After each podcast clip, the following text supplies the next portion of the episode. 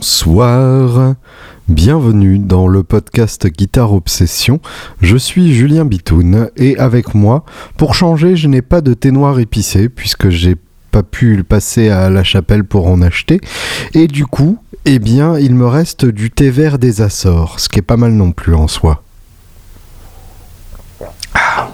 Et oui, car euh, aux Açores, ils font pousser du thé. On, le sait peu, et finalement, c'est très dommage parce que le, thé local est quand même euh, assez excellent. Bonsoir à tous, j'espère que vous allez bien. Euh, j'espère que vous avez déjà préparé votre liste de matos pour Noël, puisque c'est une très bonne excuse pour euh, faire passer deux ou trois pédales euh, que vous avez déjà achetées depuis deux trois mois. Et j'espère que vous allez passer des fêtes de fin d'année plutôt sympas avec des gens que vous aimez, ce qui est quand même en général le meilleur moyen de ne pas trop se faire chier. Quelques nouvelles qui commencent déjà à arriver, euh, étant donné que le NAM is just around the corner. Euh, le NAM, donc pour ceux qui ne sont pas initiés, c'est euh, l'association des Music Merchants des États-Unis, donc National American Music Merchants ou quelque chose comme ça. Et c'est en fait donc un syndicat des fabricants et, des, revendeurs d'instruments aux États-Unis euh, qui font leur salon annuel. Euh, en, début d'année, euh, tous les ans, en gros la troisième semaine de, janvier.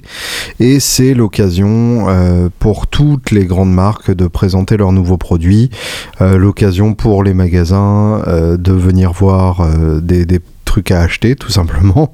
Et l'occasion aussi euh, de retrouver tous les gens qu'on connaît et qu'on croise uniquement à l'occasion des salons. Puisqu'évidemment euh, c'est un tout petit milieu. On connaît euh, à peu près tout le monde. Et tout le monde est très occupé ou tout le monde vit pas forcément à côté de, de chez les autres. Et du coup c'est l'occasion de se croiser et de temps en temps aussi d'écouter de la chouette musique. Puisque le gros avantage du NAM c'est que forcément euh, tous les musiciens y vont et vu que c'est à Los Angeles, tous les gros musiciens habitent à côté.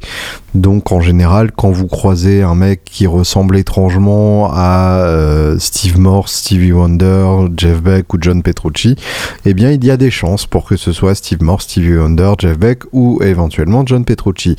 Donc euh, ça fait que déjà le, taux de star au mètre carré est plutôt intimidant et, assez rigolo. Et surtout, en parallèle du NAM, vous avez euh, tous les constructeurs qui organisent leur soirée au NAM. Et du coup, euh, ça permet de voir des concerts complètement improbables, euh, des jams qui n'auraient pas eu lieu autrement et qui sont là uniquement parce que vous avez une, une certaine concentration de stars au mètre carré qui permet de les réunir. J'ai comme ça eu la chance de voir l'année dernière Alice Cooper en concert avec, avec Robbie Krieger, le guitariste des Doors et euh, Johnny Depp. Euh, alors ça, Johnny Depp, c'était pas forcément une, idée euh, géniale en termes guitaristiques, mais c'est quand même rigolo, surtout qu'on était dans un dans, un auditorium de lycée, donc vraiment le, le trip glisse, sauf que sur scène il y a Alice Cooper et Johnny Depp et Robbie Krieger, donc voilà plutôt plutôt très rigolo. Et deux ou trois éditions auparavant, enfin en tout cas j'y suis allé trois ou quatre fois, j'ai vu, euh, j'ai eu la chance de voir les Dirty Knobs, le groupe de Mike Campbell, donc le, guitariste de, Tom Petty, euh, qui est un, guitariste que j'admire euh, profondément, jouer donc avec son groupe qui reprend du JJ Cale, du, Beatles, et, et, il s'en branle, c'est-à-dire que ça joue psychédélique pendant des heures, ça improvise dans tous les sens, et au bout d'un moment, bah, ça fait un truc magnifique. C'est-à-dire que c'est comme ça que la musique doit être faite et, c'est comme ça qu'elle peut être magnifiquement faite. Donc les, constructeurs commencent déjà à annoncer des, petites nouveautés sympas euh, qui seront euh, dévoilées plus officiellement au NAM. Côté guitare, euh, chez Fender, il y aura évidemment les 30 ans du Custom Shop euh, qui seront fêtés. donc ça, pour le coup, tous les master builders se, mettent à, concevoir des modèles pour, cette occasion-là. Et j'ai notamment remarqué une, une, guitare assez rigolote puisqu'il s'agit d'une réinvention de l'American Standard. En fait, l'American Standard, donc la série, qui est euh, une vénérable série euh, historique chez, euh, chez Fender, qui d'ailleurs va être remplacée par, par les American Professional, je crois, ou quelque chose comme ça. Donc la, même chose mais avec un nom différent, ce qui est, pas forcément malin étant donné que, que tout le monde aime cette, cette série. Mais bref, effectivement, une, réinvention de l'American Standard en version 30e anniversaire. Donc il y a, un petit clin d'œil historique qui est sympa et puis euh, bah, accessoirement euh, elle a un look incroyable. Euh, donc c'est une master built par Jason Smith et c'est une Strat donc sparkle violette avec une plaque rouge donc vraiment d'un mauvais goût absolu mais finalement elle est elle est tellement elle est tellement violemment violemment moche que ça la rend presque belle. C'est comme, euh, comme certains enfants.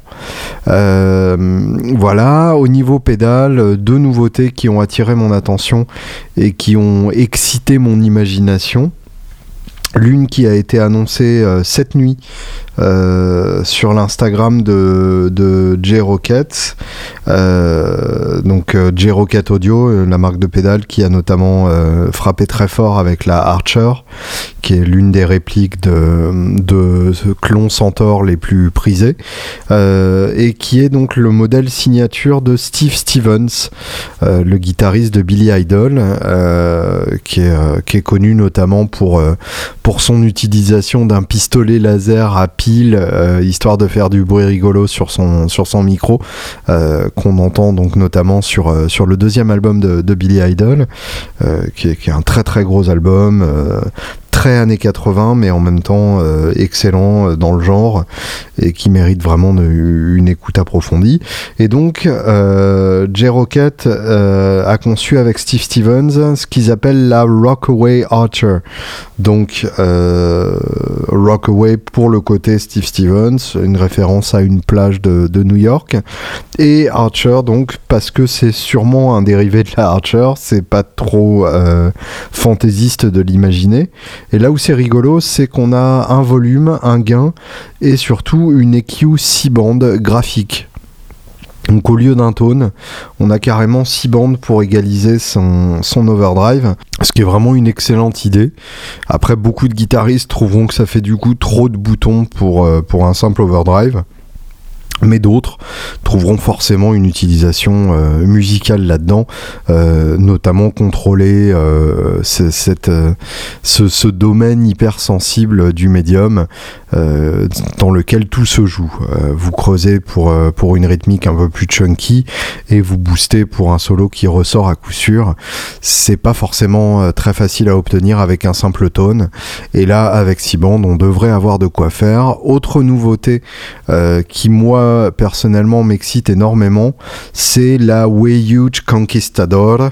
Euh, je vous avais parlé déjà de Huge et de George Trips euh, à l'occasion de, la sortie de la, de la Reverb MXR, la M300. Et euh, je suis toujours fan de ce que, de ce que fait George Trips chez Huge. Et là, pour le coup, la Conquistador s'annonce comme une gated fuzz.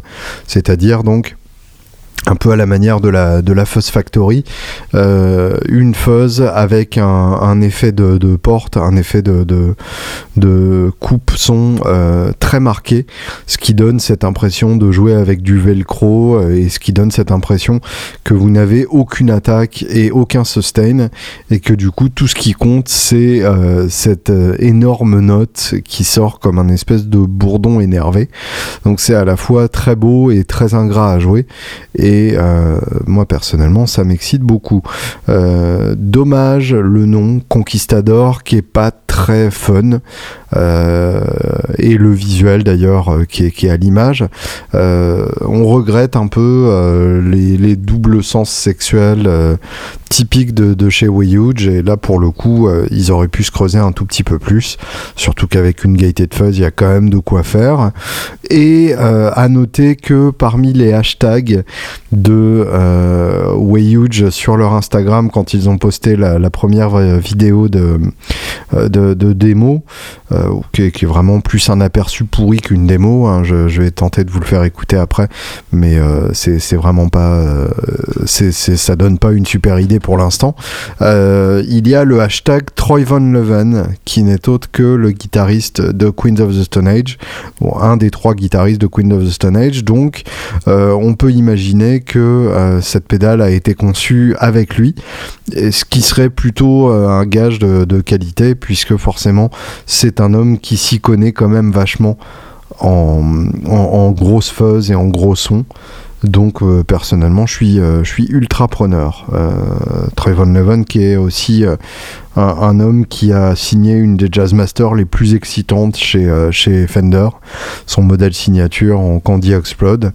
Donc voilà, vraiment un truc à, suivre de près parce que euh, bah, déjà une nouvelle fuzz euh, de chez Wayuch c'est quand même chouette. Et une nouvelle fuzz gaieté de chez Wayuch c'est quand même encore plus excitant. Donc voilà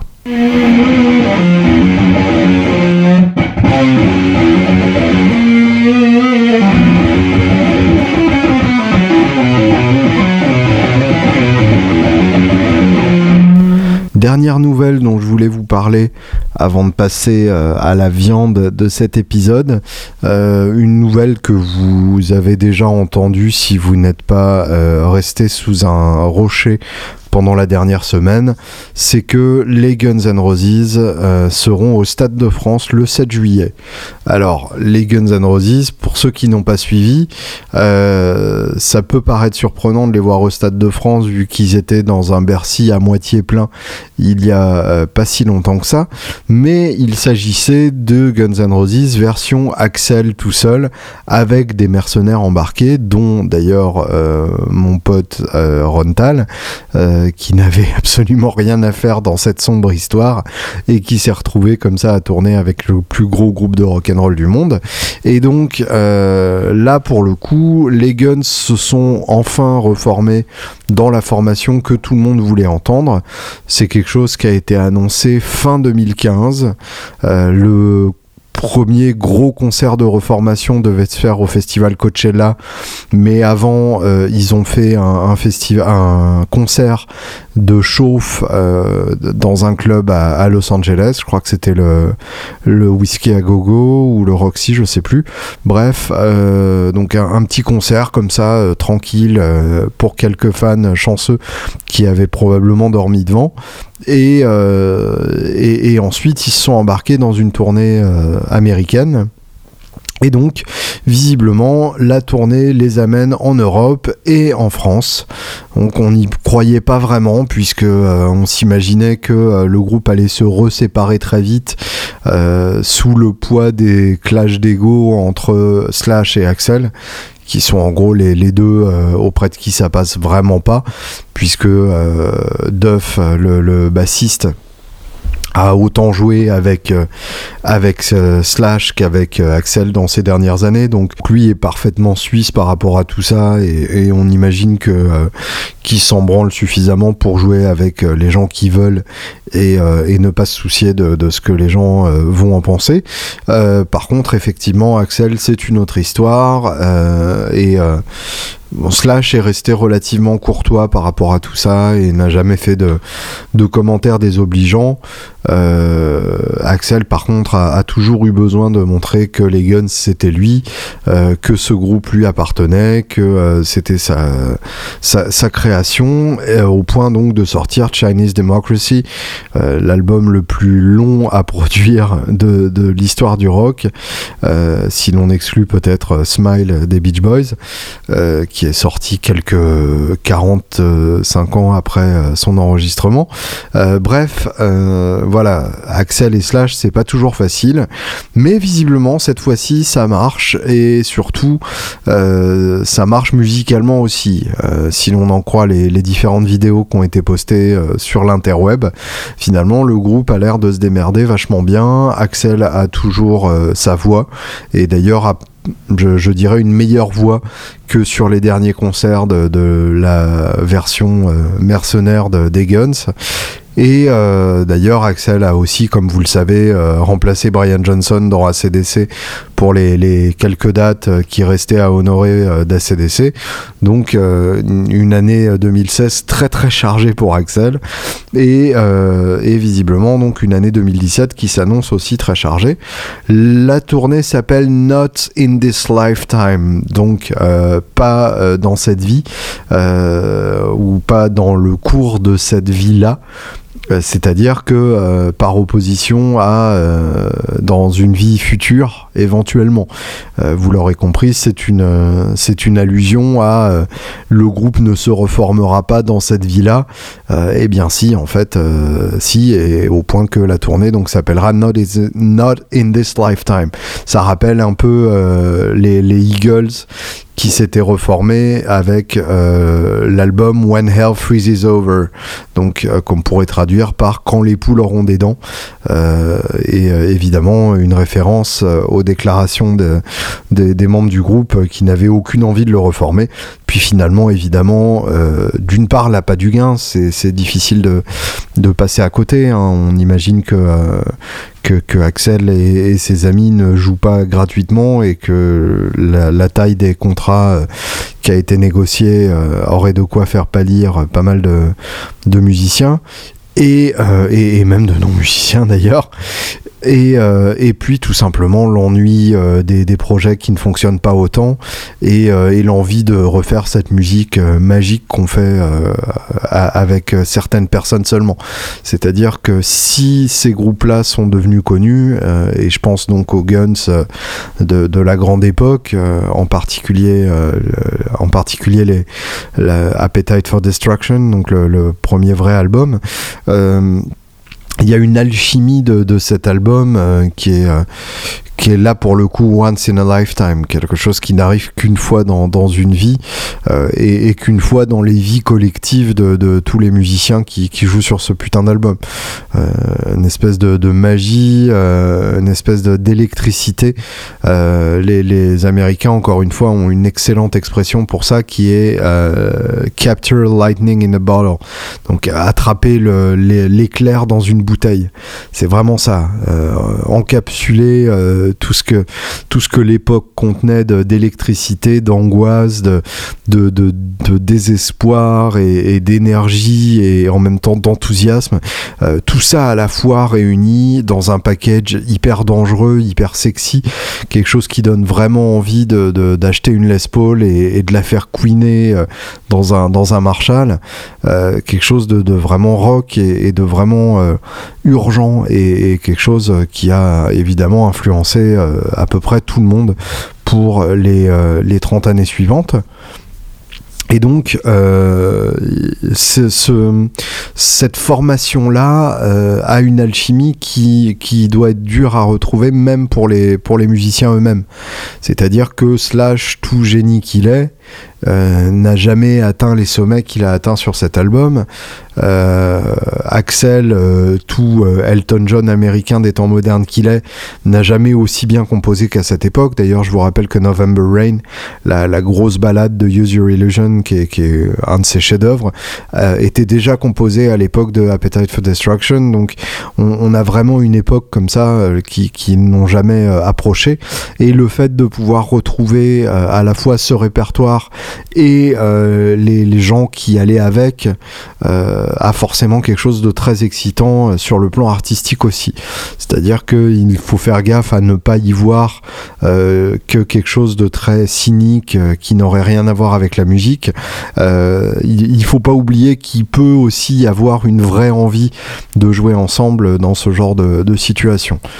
ne soyons donc pas trop catégoriques sur ce point-là et apprécions juste le fait que bah, on va pouvoir voir les Guns au Stade de France et que ça c'est quand même rigolo puisque à l'époque où les Guns faisaient des grands grands concerts en France, le Stade de France n'existait même pas.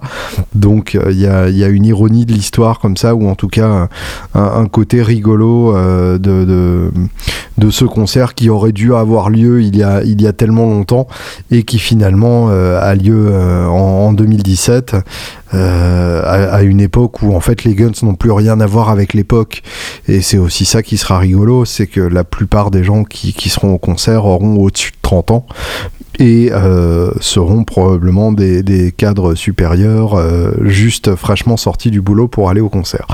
ça se passe donc le 7 juillet 2017 7, 7, 17, ça devrait être assez facile à retenir. Euh, les places sont mises en vente euh, bah, aujourd'hui, euh, à, l'heure où je pod, où je pod ce podcast, où je mets ce podcast en ligne. donc le vendredi 9 décembre à, à 9h ou 10h, je sais plus. évidemment, ce sera sûrement complet assez rapidement. Quoique, allez savoir, euh, c'est pas impossible aussi qu'il soit pénalisé par euh, les derniers passages à Bercy qui étaient pas forcément euh, du goût de tous les fans et que du coup il peine un peu à, vendre les billets le temps que l'information circule vraiment que, ce sera la, formation originale. en tout cas, évidemment, les billets seront beaucoup trop chers et j'ai pas prévu d'en prendre pour l'instant. Donc si quelqu'un veut m'inviter, vous êtes hyper bienvenu euh, je, ferai un, épisode podcast euh, à votre gloire euh, entière si, si vous le faites. Voilà.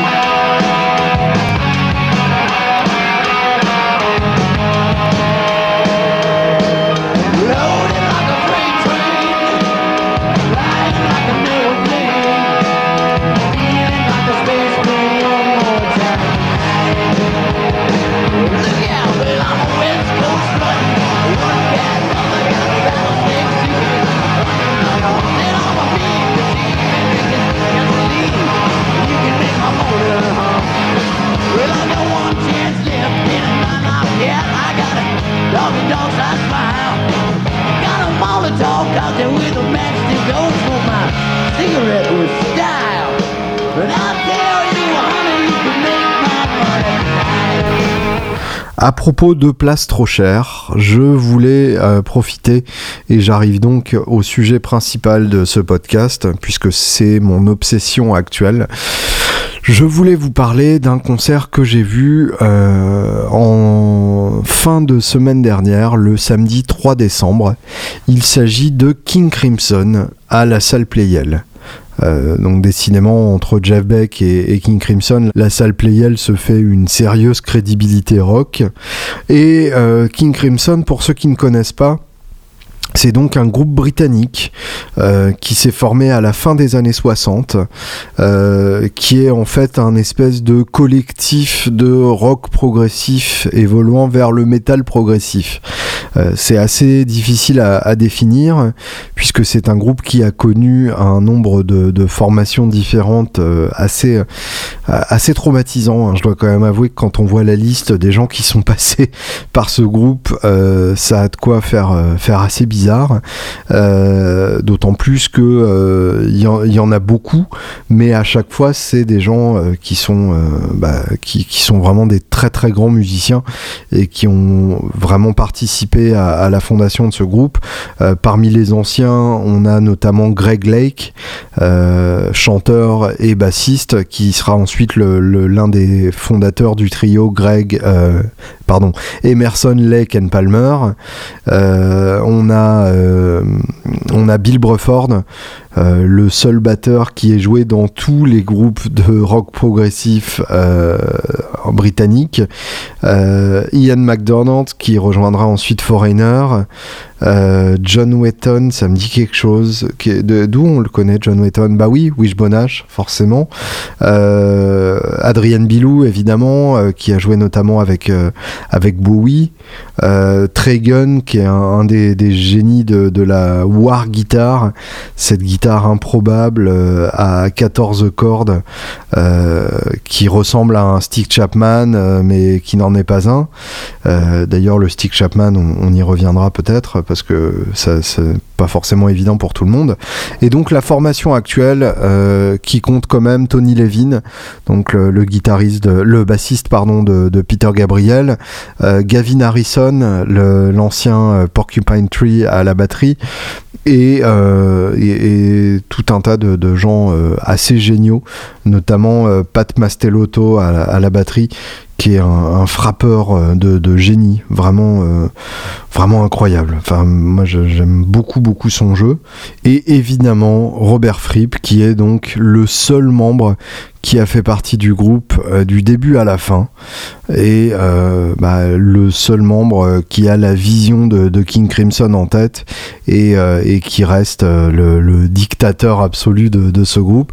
Donc guitariste et, et, claviériste, un guitariste vraiment génial, un guitariste qui a carrément inventé son, son propre accordage, qui dans les années 80 a, monté la League of Crafty Guitarists, la la Ligue des, guitaristes euh, bricoleurs, euh, qui est donc un, espèce de, laboratoire d'avancement de, la guitare, euh, qui expérimente sur des, accordages, qui expérimente sur des pièces à plein de guitares à la fois, qui sonnent comme des choses à, la fois troublantes de beauté et un peu dérangeantes. Robert Fripp qui a carrément inventé donc son propre accordage, que l'on entend sur Heroes de, Bowie. C'est lui qui joue la, partie de, Ibo, euh, le.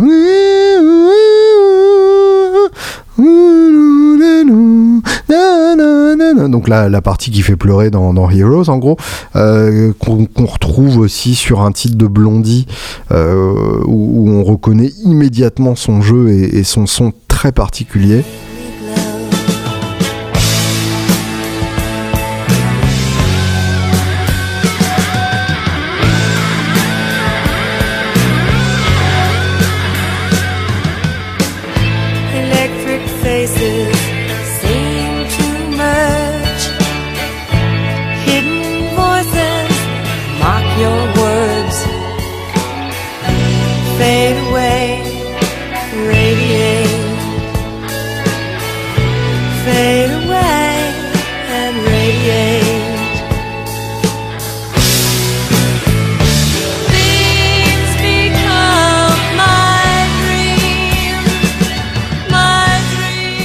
Espèce de son de, violon énorme comme ça, avec un, sustain infini, euh, qu'il obtenait à l'époque avec une, Les Paul Custom, une Black Beauty, dans un Marshall avec une fuzz. Et, euh, évidemment, avec les, années, ça a évolué, pas forcément pour le meilleur euh, en termes de choix de matos, mais en tout cas, un son immédiatement reconnaissable, un jeu immédiatement reconnaissable et une vision artistique euh, bah, qui, force euh, le respect sans aucun conteste possible. Euh, là où ça devient compliqué, en fait, c'est que King Crimson est un groupe on-off, c'est-à-dire qu'il y a des périodes où le groupe n'a plus existé, où Robert Fripp se consacrait à, d'autres activités, ou où, tout simplement il n'était pas inspiré, n'a pas sorti d'album. Et à chaque fois que Robert Fripp a ressuscité Crimson, c'était avec euh, une optique différente en tête. Donc la première époque, on, appellera ça l'époque euh, jazz romantique de, King Crimson, euh, notamment donc le premier album In the Court of the Crimson King, qui est leur album le plus connu, et qui dure jusque en 60 15, 74 avec l'album Red, euh, sachant déjà qu'il y, a pas mal d'évolutions euh, au sein de cette, de cette première période, donc 69-74. le premier album, In the Court of the Crimson King, c'est l'album que vous avez tous en tête, avec le visage hurlant sur la pochette, ce, fameux album qui en vinyle fait carrément peur, donc avec ce, cri euh, euh, écarlate sur la, sur la pochette. Et euh, c'est à ce jour donc l'album le plus, le plus connu et le plus accessible de, de King Crimson. accessible évidemment pour un groupe de, de rock progressif, c'est-à-dire avec des instrumentations à la con, avec des, des, parties qui changent tout le temps et, des, des instruments improbables qui viennent faire des interventions en mesure composée, enfin des, des trucs euh, bien, bien barrés comme ça, mais finalement assez, euh, assez accessibles. Euh, le, premier titre de cet album, 21st Century Schizoid Man, annonce carrément la couleur. Hein. Pour un premier titre d'un premier album, c'est très, c'est très osé. ça commence par un énorme riff qui, encore à l'heure actuelle euh, ressemble à, du sludge metal, euh, euh, même s'il n'y a pas encore le son, mais, mais l'intention y est définitivement, avec en plus les, les glissés de fuzz de, de fripe au milieu des, des cuivres, ça, fout vraiment le frisson. et puis évidemment, ça se barre dans tous les sens avec des parties ultra virtuoses, des, des, parties en mesure composée mais toujours musicales. Enfin, vraiment une, grosse réussite artistique et évidemment un titre qui aura influencé de, très nombreux musiciens et groupes dans son sillage.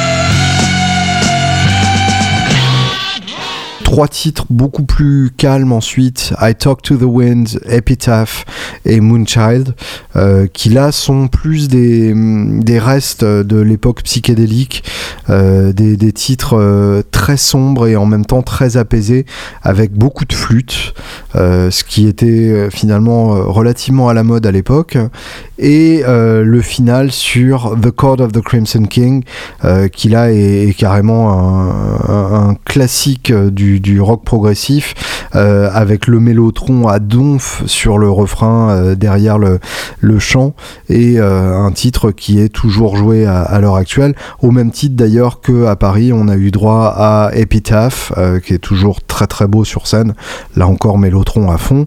Et 21st Century Schizoid Man sur lequel ils ont carrément terminé le, concert. Et, et, je vais y revenir en fait le concert était quand même très orienté sur, sur cette première période justement purple piper plays his tune, the choir softly sing. Three lullabies in an ancient tongue for the court of the crimson.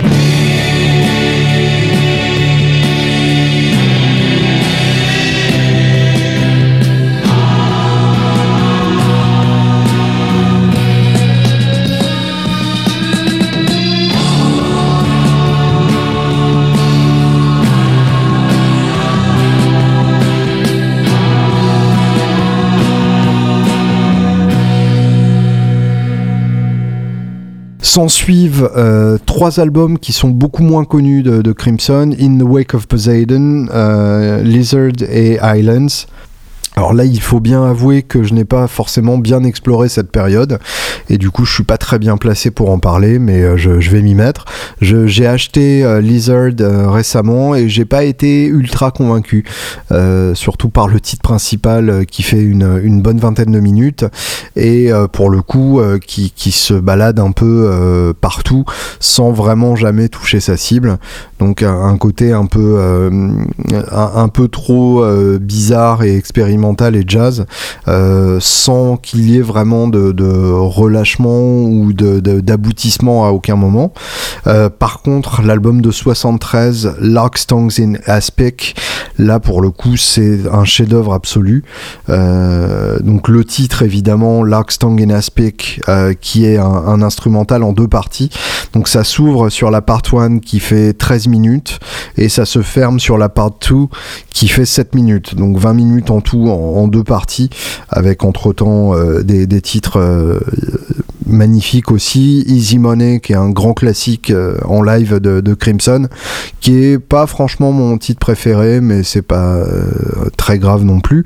par contre, The Talking Drum, qui est aussi un instrumental et qui est, absolument excellent. Le, chant, en fait, a toujours été le truc qui m'a qui m'a pas franchement convaincu chez, chez Crimson, avec un espèce de timbre de chant euh, un peu neutre. Euh, on l'a pas sur 21st Century Schizoid Puisque forcément euh, il, est, saturé et du coup l'effet fait l'intérêt. Mais pour le reste, le chant passe plus pour un, prétexte à, arriver à la partie instrumentale qu'autre chose. Mais c'est peut-être que mon impression et peut-être que finalement Robert Fripp a toujours voulu de faire uniquement ses, parties chantées et être un, espèce de groupe influencé par les Beatles uniquement.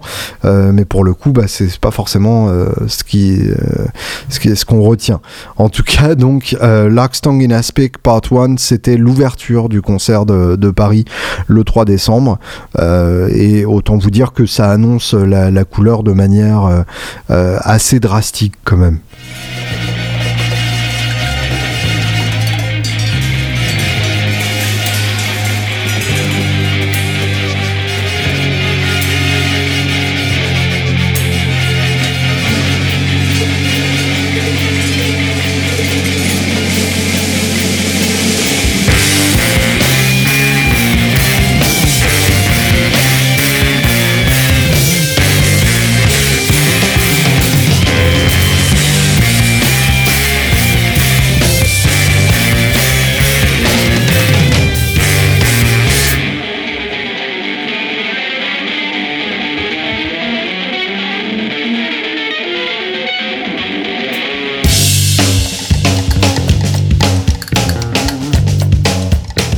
L'album suivant, Starless and Bible Black, qui date de 74, est en fait un semi-live, c'est-à-dire des, pistes live euh, sans bruit de public, qui ont été euh, légèrement modifiées, reprises et enfin un, truc un peu bizarre, mais euh, qui finalement marche euh, très très bien.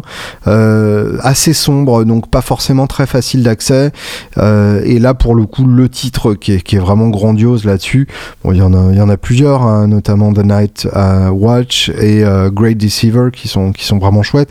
Mais pour moi, le, sommet, c'est le dernier titre, Fracture, qui est un instrumental de 11 minutes. Et là encore, quelque chose d'assez bouleversant. Euh, notamment de la part de Fripp qui a composé des, parties de guitare pour ce titre qui sont, euh, incroyables, qui sont une, des très très rares utilisations euh, vraiment musicales et, vraiment enthousiasmantes de la gamme ton par ton. J'ai toujours trouvé que la gamme ton par ton était une espèce d'arnaque d'un télo et en fait là pour le coup ça fait un, vrai truc.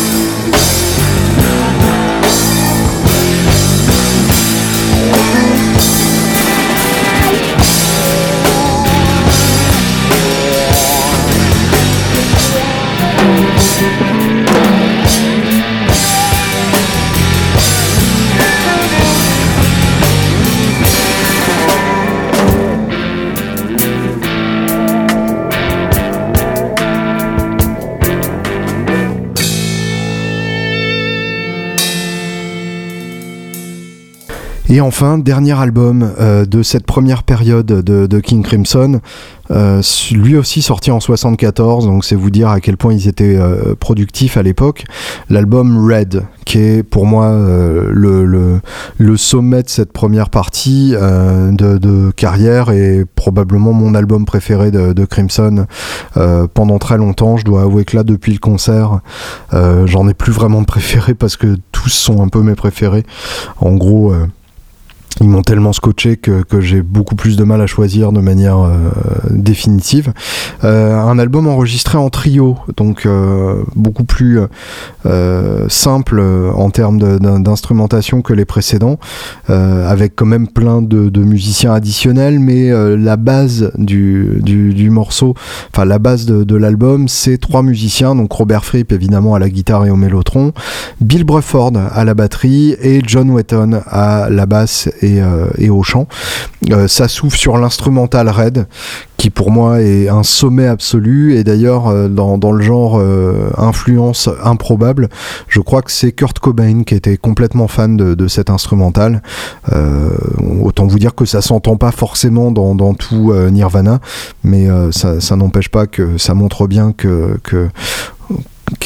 qu'on aurait pu s'entendre lui et moi et, peut-être aller euh, courir euh, dans, les champs et, peut-être euh, sentir nos odeurs respectives et, chanter des chansons de Led Belly tous ensemble sur, sur le dos. ensuite donc Fallen Angel, One More Red Nightmare, donc que des titres très sombres chantés et très agressif et magnifique. Euh, Providence, euh, une improvisation instrumentale de 8 minutes enregistrée en live. Euh, là pour le coup, je dois avouer qu'il y a des moments où je décroche un peu.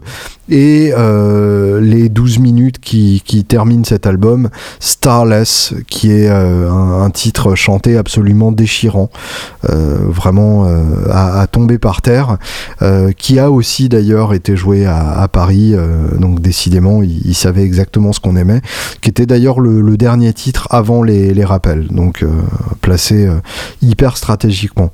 Euh, donc là, c'est la fin de cette première période.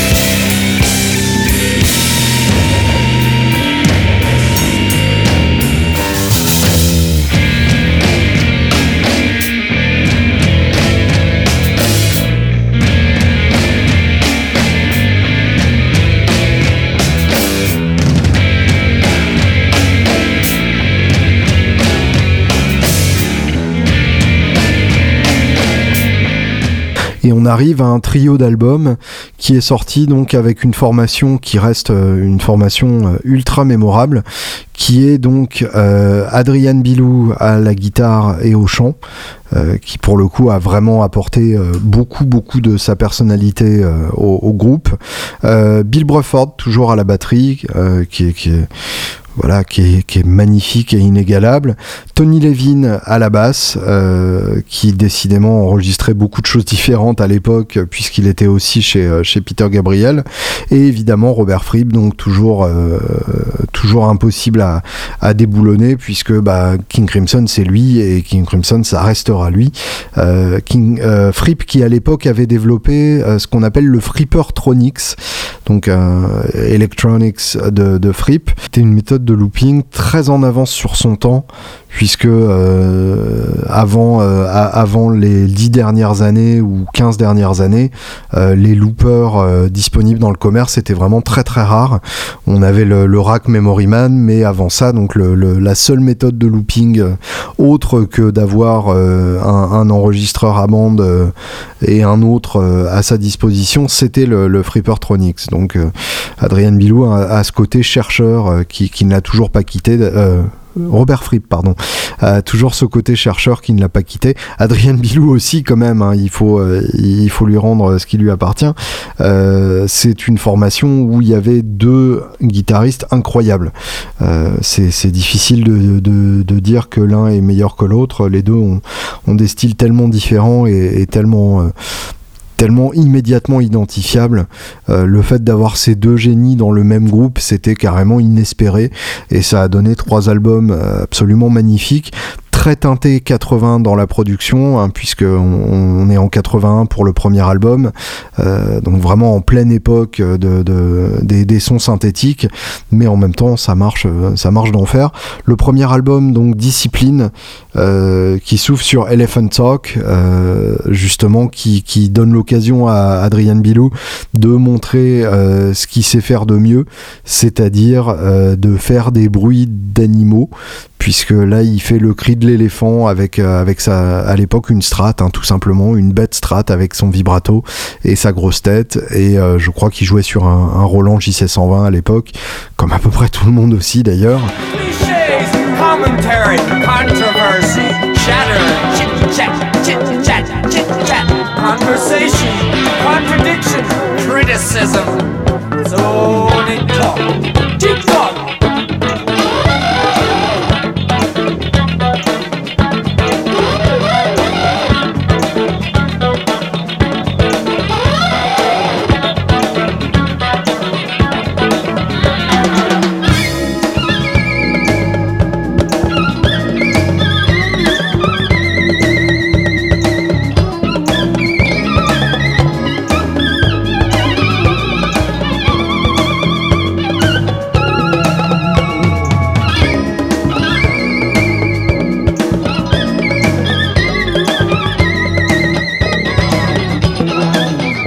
On a euh, sur Discipline des ambiances très très différentes.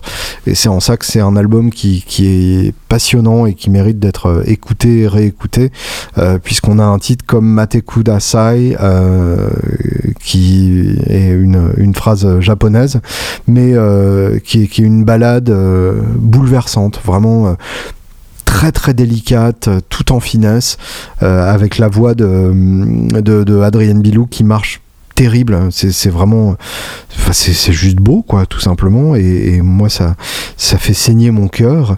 Euh, deuxième album de cette formation en 82, Beat, qui est euh, un hommage aux, écrivains beat euh, de, la génération beat, donc Kerouac, Jack, Ginsberg et, leurs amis. Le premier titre d'ailleurs de, cet album, c'est Neil and Jack and Me. Neil étant Neil Cassidy et Jack étant évidemment Jack Kerouac, euh, une référence à Tanger aussi qui était, euh, qui était la ville des Beats ou en tout cas une des villes des Beats. Et donc euh, là, pour le coup, on, retrouve la même ambiance que, euh, que, sur, euh, que sur Discipline. Et le troisième album donc de, cette trilogie, Three of a Perfect Pair, qui reprend un peu le, même principe visuel que les deux premiers, c'est-à-dire que Discipline c'est un, album rouge avec un logo, Beat c'est un album bleu avec un logo, Three of a Perfect Pair c'est un album jaune avec un logo.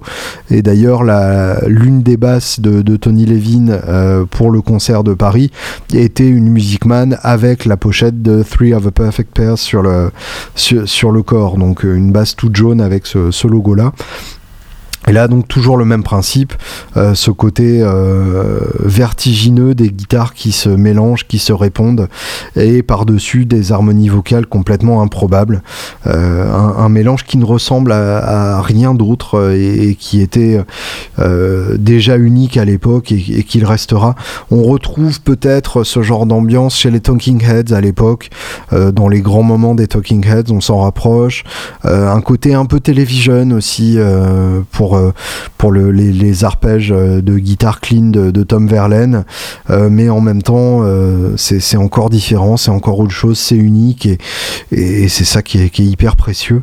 le groupe donc est de nouveau séparé ensuite et il se reforme finalement entre 94 et 95 pour une formation qu'on appellera la formation double trio puisque en fait il s'agit d'une formation qui regroupe deux power trio. C'est-à-dire qu'on a deux guitaristes, deux bassistes et deux batteurs. Euh, autant vous dire qu'ils n'étaient pas venus pour déconner. Donc les deux guitaristes en question, c'est Robert Fripp et Adrian Bilou, donc encore les, deux qui restent euh, aux manettes. Les deux bassistes, c'est Tony Levin, euh, encore lui, et Trey Gunn, donc le, spécialiste de la war guitar dont je vous parlais tout à l'heure. et les deux batteurs, c'est Bill Bruford et Pat Mastelotto, qui fait donc son, entrée dans le groupe à l'époque. Et le double trio enregistre un album qui est absolument indispensable, qui s'appelle Thrax ou Thrack pardon euh, qui est euh, qui, est vraiment euh, bah, qui, est, magnifique. Ils sortent d'abord le, mini album Vroom en 94 et on retrouve d'ailleurs le titre Vroom en ouverture de Thrack et c'est quelque chose d'incroyable. Mais je dois avouer que, ma petite préférence de, cet album que, que j'ai énormément écouté et sur lequel tous les titres sont passionnants. Il n'y a absolument rien à acheter. Ma petite préférence va au titre Dinosaur, euh, qui est un espèce de délire euh, Beatlesien euh, sur lequel la, voix d'Adrian Bilou est, à son mieux. Et on a une espèce d'ambiance à la fois troublante, à la fois belle et quelque chose de vraiment chouette quoi.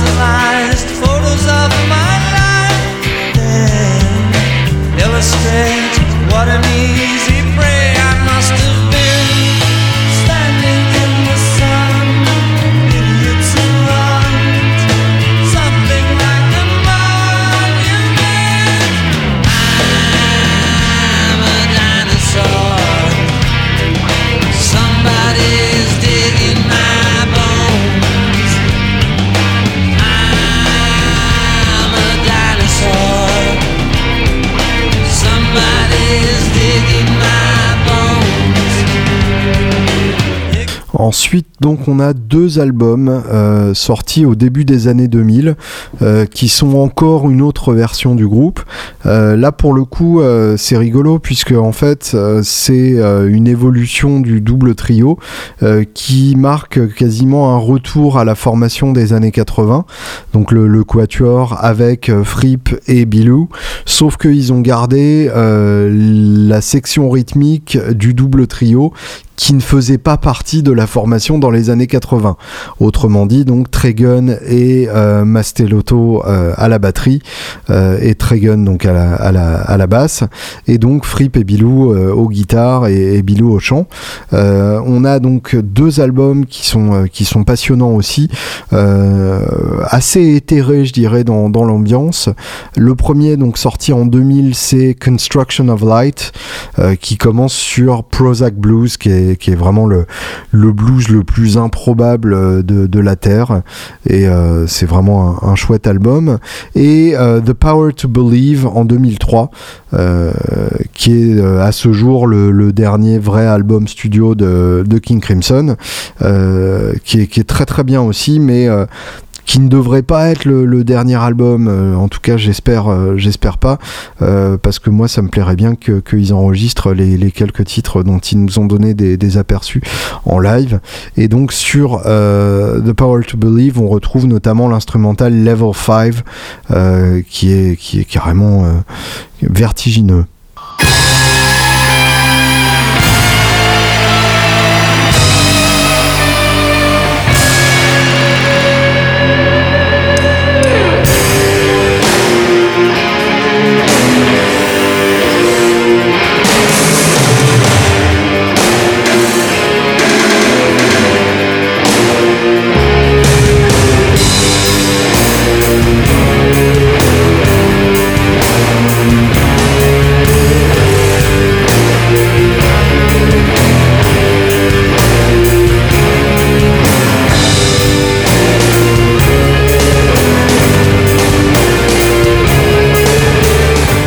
J'en viens donc au concert de la salle Playel. Là, pour le coup, euh, un groupe qui a été reformé l'année dernière et qui a tourné donc depuis euh, pour le plus grand plaisir de, tous les fans.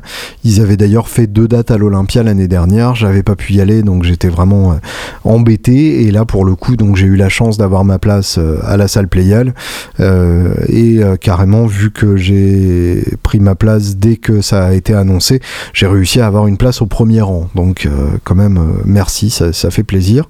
Enfin merci moi puisque c'est moi qui l'ai payé, contrairement à ma place pour les Guns au Stade de France euh, et, pour laquelle je vous remercie d'avance.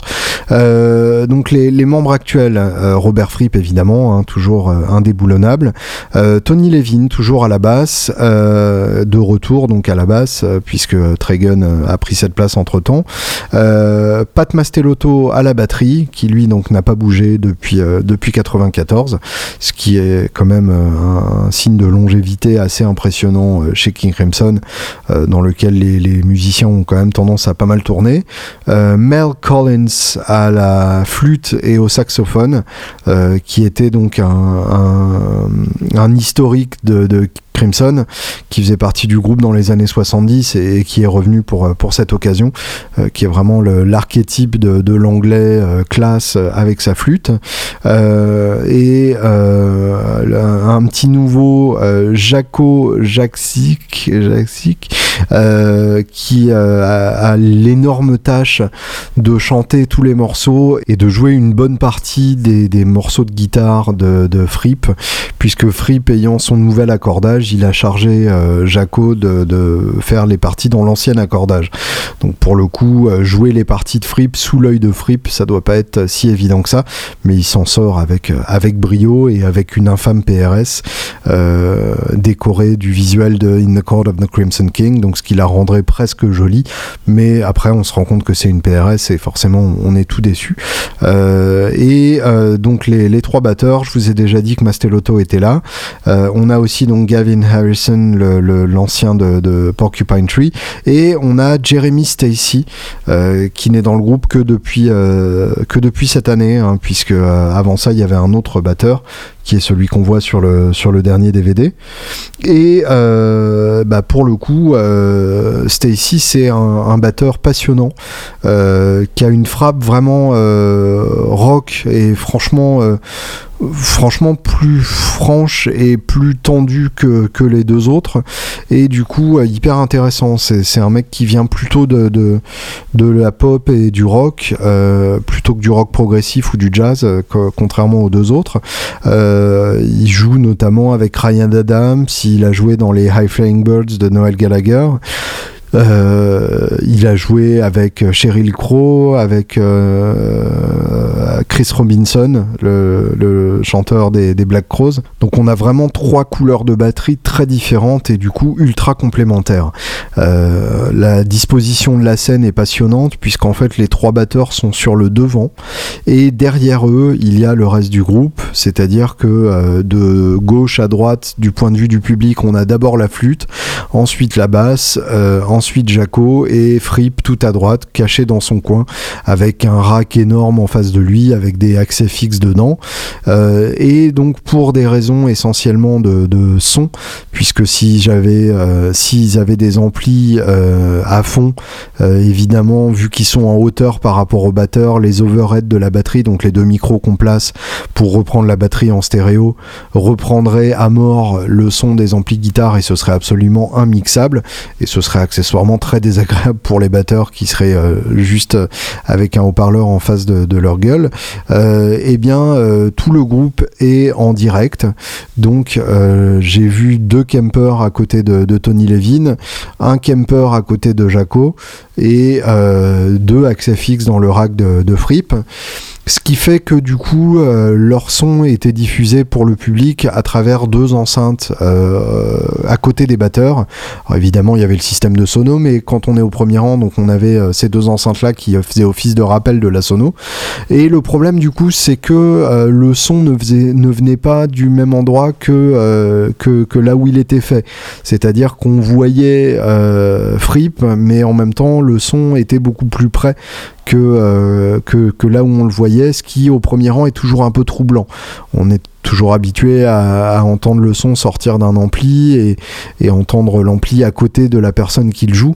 Et du coup, c'est un peu troublant, d'autant plus que euh, je dois avouer que j'ai pas été complètement convaincu par les sons de guitare. Euh, Fripp a un son très chargé en effet et très saturé et très compressé, ce qui fait qu'il se noyait un tout petit peu dans le, mix. Euh, surtout que Jaco avait un son très proche de celui de Fripp et du coup, ça faisait deux sons qui se mélangeaient euh, avec des annulations de phase, avec euh, des, compressions de compression et du coup quelque chose de pas très très défini. Et en même temps, euh, les trois batteurs avaient tellement de, place, prenaient tellement de place dans ce concert que finalement c'était pas très très grave. Je, dois avouer que, c'est vraiment ça qui m'a mis la plus grosse claque de, de ce concert là, c'est le fait que les trois batteurs jouaient comme un seul et comme trois à la fois. C'est-à-dire que euh, très souvent, il y en avait un qui assurait le beat principal euh, et les deux autres qui faisaient des, embellissements. Euh, par exemple, sur Lax Tang in Aspect Part 1, donc l'ouverture, Gavin Harrison faisait le beat principal. Jeremy Stacy devait le doubler à la caisse claire, je crois. Et puis surtout, Mastelotto, lui, faisait uniquement le roulement sur le tom bass. Genre, vraiment, histoire de, mettre un tom bass là et, de le mettre de manière définitive et d'une manière qui n'aurait pas pu être mise par, euh, par un batteur seul.